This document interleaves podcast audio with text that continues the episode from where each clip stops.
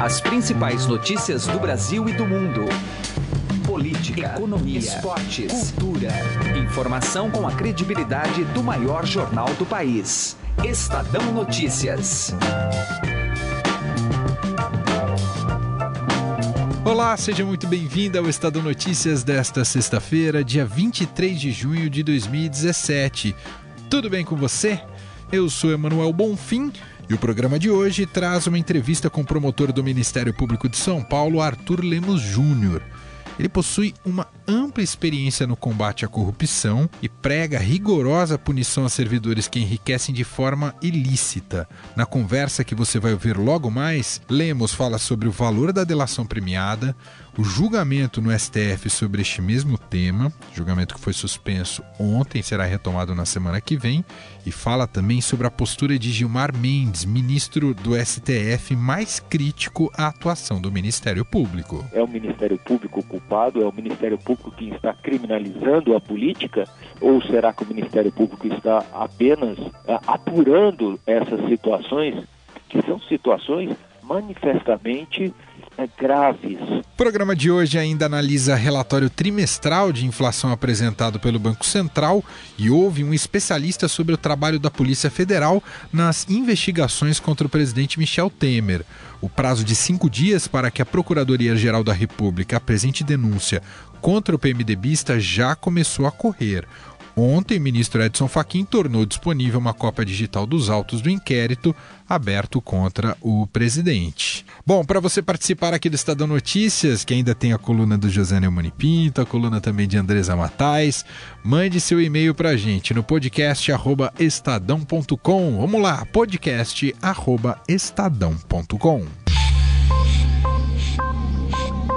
Direto ao assunto, com José Neumann e Pinto.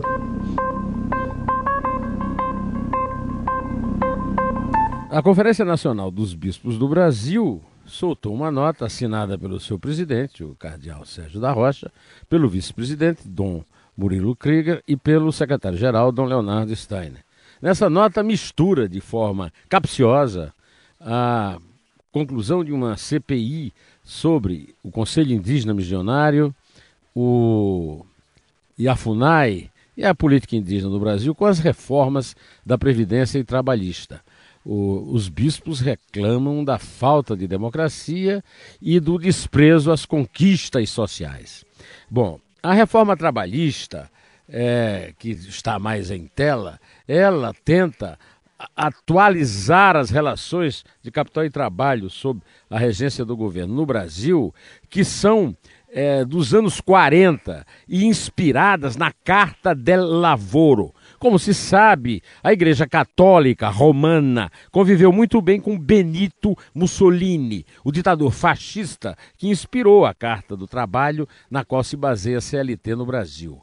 A reforma trabalhista é uma conquista, será uma conquista da sociedade brasileira e os bispos católicos, eles apenas mantiveram uma posição própria do que eles próprios fazem. São parasitas, sanguessugas, como os dirigentes sindicais que vivem de um dia de trabalho de qualquer trabalhador, sindicalizado ou não no Brasil, que estão brigando por isso.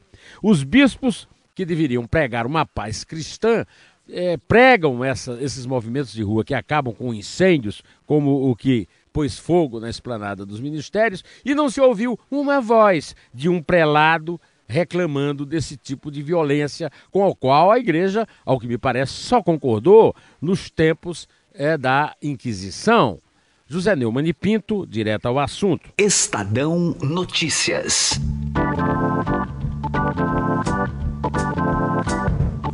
E agora no Estadão Notícias nós vamos entrar mais no debate de delação premiada ou colaboração premiada, alvo de muitos, muitas discussões, principalmente por conta desse julgamento no Supremo Tribunal Federal, que ainda não terminou. Ontem tivemos a pausa dele, retoma na semana que vem, mas já há maioria para manter o acordo de delação ah, da JBS na maneira como foi construído junto ao Ministério Público e também a manutenção do ministro Edson Fachin como relator deste caso.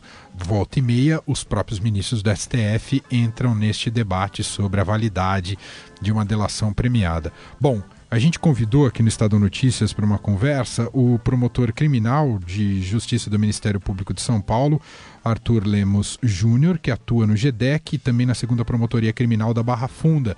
Tudo bem com o senhor, promotor? Obrigado por conversar aqui com o Estadão. De nada, sempre um prazer.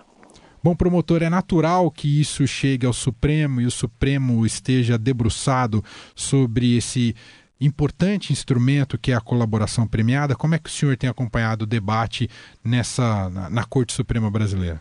Olha, esse julgamento ele é bastante importante na medida em que traz pela primeira vez um julgado que incide a homologação de um termo de acordo de colaboração premiada entre o Ministério Público e um investigado com sua defesa, com seu advogado constituído, perante um órgão de competência originária, é, precisamente no Supremo Tribunal Federal. A discussão é porque a lei de crime organizado prevê a homologação judicial desse termo de acordo, mas uh, não se refere a situações de competência originária. Então, como não há uma regulamentação sobre a especificidade desse contexto, no qual nós temos é, pessoas com foro privilegiado, cabe ao Supremo é, suprir essa lacuna legal e dizer se o, o próprio relator pode homologar a colaboração premiada ou teria que ser o plenário ou a turma julgadora a responsável por essa homologação. Promotor, caiu até no senso comum, as pessoas como um todo em contato com, com este assunto. Muita gente tem questionado justamente os méritos do acordo com os executivos da JBS, que o Ministério Público teria sido uh, muito favorável, que pediu o, o, os executivos ali da, da empresa. Como é que o senhor avalia? Isso é, um, isso é caso a caso? Isso faz parte mesmo da delação premiada? Não dá para ter regras específicas? Isso pode ser, ainda ser reavaliado? O que o senhor pode nos dizer sobre isso? Eu não tive acesso ao teor do, do acordo feito pelo Ministério Público Federal com uh, esses investigados representantes da JBS. Mas, pelo que eu, eu consegui acompanhar pela imprensa, as informações fornecidas por esse colaborador ou por esse grupo de colaboradores, elas atendem e muito bem à lei de crime organizado e todo uh, regime jurídico da colaboração premiada.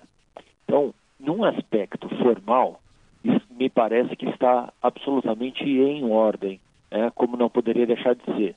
E a proporcionalidade entre a colaboração e o benefício dado pelo Ministério Público aos colaboradores também me parece correto, na medida em que os colaboradores eh, deram informações inéditas que jamais seriam do conhecimento do Ministério Público e do Poder Judiciário, e essas informações elas têm uma grande magnitude e envolvem é, pessoas do alto escalão. Então, é, o envolvimento desta teia criminosa dado pelo colaborador é, me parece ser suficiente para que os benefícios dados pelo Ministério Público pudessem ser homologados pelo Poder Judiciário, como de fato foram. Promotor, para concluirmos aqui a, a, nossa conversa, queria um pouco também da opinião do senhor que uh, olhando para a corte, para a Suprema Corte, tem, tem, tem, especialmente um ministro que diverge um pouco da linha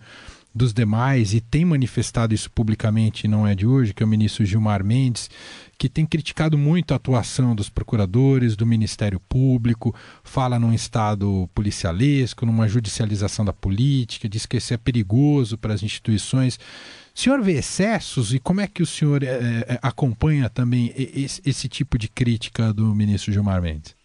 Olha, é, me parece que, que o ministro foi flagrado em conversas com o senador, na qual ele recebeu a missão de servir de intermediário e de uma espécie de lobista para fomentar, incentivar a aprovação de projeto de lei de abuso de autoridade. Né, o que não é função do, do ministro de, do Supremo Tribunal Federal. Então, me parece que a, a politização da atuação jurisdicional está é, bem clara nessa conversa na qual ele foi surpreendido. Então, o Ministério Público ele tem que criminalizar a política na medida em que pessoas se utilizam da política para cometer crimes. Pessoas se utilizam dos seus cargos, das suas funções, para estabelecer planos de atuações criminosas para obtenção de vantagens. Então, é o Ministério Público culpado? É o Ministério Público que está criminalizando a política? Ou será que o Ministério Público está apenas uh, apurando essas situações, que são situações manifestamente uh, graves, onde é necessário verificar como que se deu esse enriquecimento, quais foram uh, efetivamente os crimes cometidos. Então, me parece que o Ministério Público vem se dedicando num novo paradigma de atuação, que já há algum tempo, para priorizar é, esse trabalho. E é isso que a sociedade espera do Ministério Público. Eu agradeço a participação aqui no Estadão do promotor criminal de justiça do Ministério Público de São Paulo, Arthur Lemos Júnior, atua no GEDEC e também na segunda promotoria criminal da Barra Funda. Promotor, muito obrigado pela entrevista, um abraço para o senhor. Um abraço. Estadão Notícias. Coluna do Estadão, com Andresa Matais. Conexão com Brasília, com a editora da coluna do Estadão, Andresa Matais. Tudo bem com você, Andresa? Oi, Emanuel, tudo bem? Oi para todo mundo. Bom, Andresa, tá todo mundo aguardando se o Rodrigo Janot vai denunciar ou não o presidente Michel Temer, mas para isso depende muito do trabalho da Polícia Federal, que está concluindo ali suas apurações dentro deste inquérito. Uh, isso já está no final, já está numa fase de desfecho, a gente já sabe parcialmente o que a polícia apurou, não é, Andresa? O que vem por aí? Pois é, Manuel, hoje é um dia D nessas investigações aí com relação ao presidente Michel Temer, porque a Polícia Federal conclui é, totalmente o inquérito que foi aberto para investigar as acusações feitas pelo Joesley Batista com relação ao presidente Temer. É, vamos lembrar que ela já concluiu uma parte é, onde ela apontou indícios de corrupção praticados pelo presidente Temer, naquele caso envolvendo o Rodrigo Rocha Loures, que ficou conhecido como o Homem da Mala, mas faltou concluir, ela pediu mais tempo para o ministro Edson Fachin, que é o relator do caso no Supremo Tribunal Federal, faltou concluir essa parte que trata do crime de obstrução à justiça, porque a polícia não tinha finalizado ainda o laudo referente às gravações que foram feitas pelo Joesley de uma conversa que ele teve com o Temer lá no Palácio do Jaboru, que é a residência oficial dos, dos vice-presidentes da República, e o Temer, né, como todo, todo mundo sabe, continua morando lá porque ele não gostou do Palácio do Planalto. Então, para é, concluir, a polícia termina amanhã essa parte, a perícia já está pronta.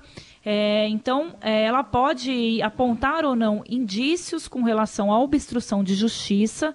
Agora eu vou pegar o feeling seu, Andresa Matar está em Brasília, está sempre perto do poder, dos atores do poder. Até outro dia, e não é muito distante, até outro dia, o julgamento no TSE, o governo falava em vitória fácil aí no Congresso para derrubar essa denúncia. Qual é a temperatura agora? Também está favorável ao governo ou já está desfavorável, Andresa? Olha, o governo já não tem tanta certeza mais de que ele vai conseguir derrubar essa denúncia. Claro que ele não fala isso publicamente, até porque é preciso fazer aquele clima né, de já ganhou, isso sempre ajuda. É, mas é preciso trabalhar bastante, principalmente na CCJ, que é a Comissão de Constituição e Justiça, que é o primeiro passo onde a Câmara vai para a Câmara analisar essa denúncia do Rodrigo Janot. A, a CCJ ela pode até aceitar ou pode rejeitar a denúncia, mas de toda forma ela segue, segue para o plenário. Mas é importante, né? Já tira ali é um pulso dos parlamentares e tem um porém, viu, Emanuel? Essa votação é aberta. Então, a gente está às vésperas da eleição de 2018. É, pensa bem, os parlamentares vão ter que colocar a cara ali é, na televisão para dizer se aceitam ou não que o presidente Temer seja investigado diante de uma denúncia, diante de conclusões de inquérito da polícia de que houve crime. Então é muito complicado. A gente até já conversou na coluna do Estadão com alguns parlamentares da CCJ que são governistas, mas disseram: olha, eu não, não tenho como é, ir para a televisão para defender o presidente e como é que eu faço para renovar o meu mandato. Então, tem vários componentes que vão ser analisados pelos parlamentares na hora de dar o seu voto ali com relação à denúncia. Como o presidente Temer está apanhando bastante, ele está perdendo um pouco da força dele dentro do Congresso. Ele é um presidente que tem bastante apoio no Congresso, é, mas isso está é, minguando é, quanto mais o tempo passa. Então, nesse caso, o tempo prejudicou o presidente Michel Temer. Muito bem, ouvimos aqui Andresa Matais, editora da coluna do Estadão, que se acompanha diariamente no jornal Estado de São Paulo, na primeira página de política e full time no estadão.com.br. Participe, é claro, do nosso podcast. Muito obrigado, viu, Andresa Matais? Emanuel, eu queria deixar o meu Twitter para o pessoal, é ah, arroba Andresa legal, Matais, para quem é arroba Andresa Matais. Quem quiser acompanhar aí a, tanto o podcast eu posto lá, tanto as notícias da coluna do Estadão, tem bastante informação. Demais. Obrigado, viu, Andrés? Um abraço. Tchau, tchau. Um abraço para todo mundo. Estadão Notícias. A Polícia Federal não pediu indiciamento de Michel Temer no inquérito que investiga fatos delatados por Joesley Batista, mas apontou responsabilidades. O plenário do Supremo Tribunal Federal ainda não definiu se a Polícia Federal pode indiciar investigados com prerrogativa de foro, como é o caso do presidente da República. A discussão veio à tona a partir de um questionamento da senadora Gleisi Hoffmann, investigada na Lava Jato e alvo de indiciamento. Acompanhe a partir de agora uma análise do advogado criminalista e professor de processo penal da PUC de São Paulo, Carlos Kaufmann, que conversa com a apresentadora Heisen Abac. Vamos ouvir? Professor Kaufmann, no entendimento do senhor, a Polícia Federal pode indiciar quem tem prerrogativa de foro? Durante uma investigação, durante um inquérito policial, a autoridade encarregada pela investigação, que é a autoridade policial, ela pode fazer o formal indiciamento. Ela pega os dados qualificativos daquela pessoa que ela entende ser autora do crime, para dizer o seguinte: olha, na minha opinião de investigador, há indícios de que esta pessoa praticou um crime. É um ato formal de opinião daquela autoridade que está investigando, que não influencia em nada no inquérito policial. Hoje em dia são comuns os casos em que há início de processo, o Ministério Público oferece uma denúncia contra alguém sem que essa pessoa tenha sido indiciada. Então é um ato meramente formal, absolutamente desnecessário e não influencia e não altera em nada o teor de uma investigação. Eu entendo que se a autoridade policial não pode iniciar uma investigação sem autorização do Supremo, se nenhum ato pode ser praticado sem autorização do Supremo Tribunal Federal, Nesses casos onde existe a prerrogativa de função, eu entendo que não pode ser feito indiciamento sem também autorização do Supremo Tribunal Federal. Essa é a minha opinião para a situação concreta. Neste caso específico, trata-se até agora de corrupção passiva, que a polícia vê indícios para os outros crimes, organização criminosa e também obstrução à justiça. A polícia aguarda o laudo pericial das gravações. Até que ponto esse laudo é importante? Eu acho que esse laudo é extremamente importante na medida em que vai saber se gravações são válidas, são utilizáveis, foram editadas, correspondem àquilo que foi divulgado em termos de depoimento. Então, é uma prova material daquilo que se procura discutir por intermédio de uma prova testemunhal. Em relação ao seu posicionamento, a questão de fundo aí é o foro privilegiado. Qual a sua opinião sobre é, o foro privilegiado? Até onde ele deveria ir ou, ou, a extensão deveria ser mantida do jeito que está? Eu não gosto muito da expressão foro privilegiado. Eu prefiro mais o, o, o que é correto na legislação, que é o foro por prerrogativa de função.